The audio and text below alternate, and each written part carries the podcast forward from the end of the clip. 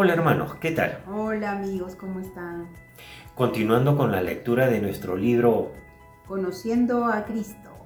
El día de hoy nos toca el tema El mercado en el sitio de la adoración.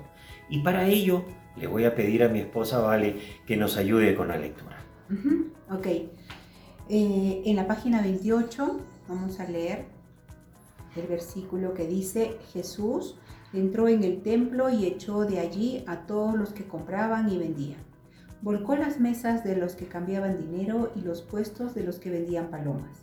Escrito está, les dijo, mi casa será casa de oración, pero ustedes la están convirtiendo en cueva de ladrones. Mateo 21, versículos 12 y 13. Al comenzar la última semana de su vida en la tierra, a veces llamada Semana de la Pasión, Jesús ingresó a Jerusalén con un dramatismo increíble. ¿Qué habrán pensado sus discípulos? Cabalgó cuesta abajo el camino de la colina mientras se aproximaba al bello templo ubicado al otro lado del valle, y multitudes de personas expresaban sus alabanzas. Luego entró a sus patios y purificó el templo. Las ovejas se esparcían a lo largo del patio, las palomas volaban fuera de sus jaulas, las monedas rebotaban y rodaban por la plaza de piedra. Y allí estaba Jesús, en medio de todo esto, echando a los mercaderes que veían el patio del templo como un magnífico lugar para ganar dinero. Ahora bien, Jesús no tenía problemas con el sistema sacrificial. Está en el Antiguo Testamento y el principio del dar sacrificial es parte del plan de Dios. Pero cuando el fragor de la actividad humana ahoga las oraciones del pueblo de Dios, el propósito principal se ha perdido. El templo, como casa de oración, se suponía que fuera un lugar donde el adorador fuera cautivado con el asombro por el Todopoderoso. Era un lugar donde el pueblo podía encontrarse con su Padre el Señor. El bullicio de la religiosidad institucionalizada era un pobre sustituto. Y así Jesús entró a Jerusalén al comienzo de esa semana importante y aplastó todo lo que no encajaba con el carácter de Dios. A veces Dios únicamente puede construir luego de haber derribado. ¡Wow! ¿Qué tal lectura? ¿Sabes qué vale? Mientras tú leías, yo me estaba imaginando a Jesús en el momento preciso que entra al templo enojado. Molesto. Enojado. Sí, exacto, pero muy enojado y echa a todos los mercaderes y cambistas. ¿Y sabes qué? No me gustaría despertar nuevamente el enojo en él. Y esto porque yo sé que soy parte de su iglesia. Además, he decidido que mi cuerpo y mi alma sean morada del Señor. Aunque mi naturaleza humana muchas veces juega conmigo y puede hacerme sentir cosas como el odio, como la cólera, como la irresponsabilidad, el orgullo, cosas que no le agradan al Señor. Y en ese momento sí aceptaría que el Señor entre en mi vida y limpie y derrumba todo aquello que no le glorifica. No me importaría realmente el precio que tenga que pagar, con la única finalidad de que pueda ser grato a sus ojos, pero sobre todo un fiel, pero un fiel seguidor de su palabra. Vale, tú me conoces mejor que nadie y sabes que nunca me ha gustado enfrentar esos cambios radicales en mi vida. Pero he entendido de que es lo mejor para volver a empezar.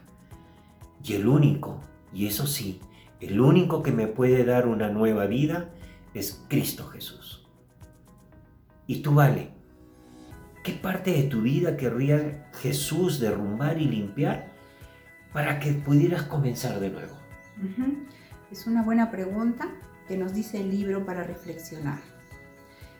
Y de verdad que sí, es una pregunta que me ha hecho reflexionar y pregunto, ¿qué sería, no? Porque en todo este año de pandemia siento que me he estado preocupando más por lo que entre en mi cuerpo que, que todo lo demás, ¿no? Por ejemplo, em, que todo esté limpio, todo lo que tomo, todo lo que como, el lavado de manos, no acercarme a gente que no conozco para que no me contagie.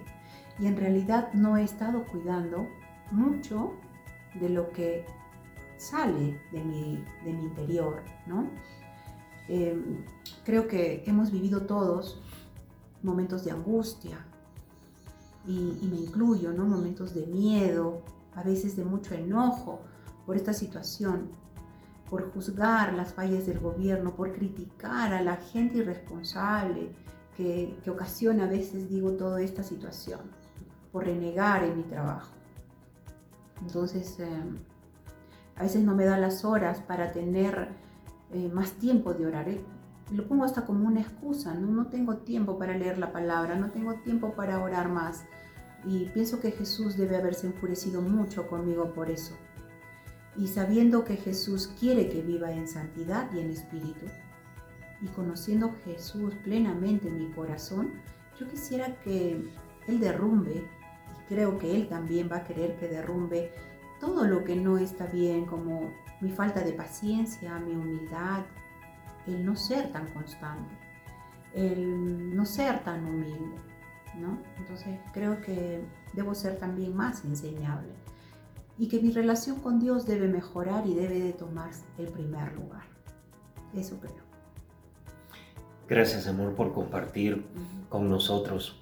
Y ahora, hermano, creo que es el momento en que tú te debes de preguntar, ¿qué parte de tu vida te le gustaría Jesús derrumbar o limpiar para que tú pudieras comenzar de nuevo? ¿Qué te parece si terminamos con una oración? cerramos nuestros ojos, inclinamos nuestro rostro ante el Señor y oramos.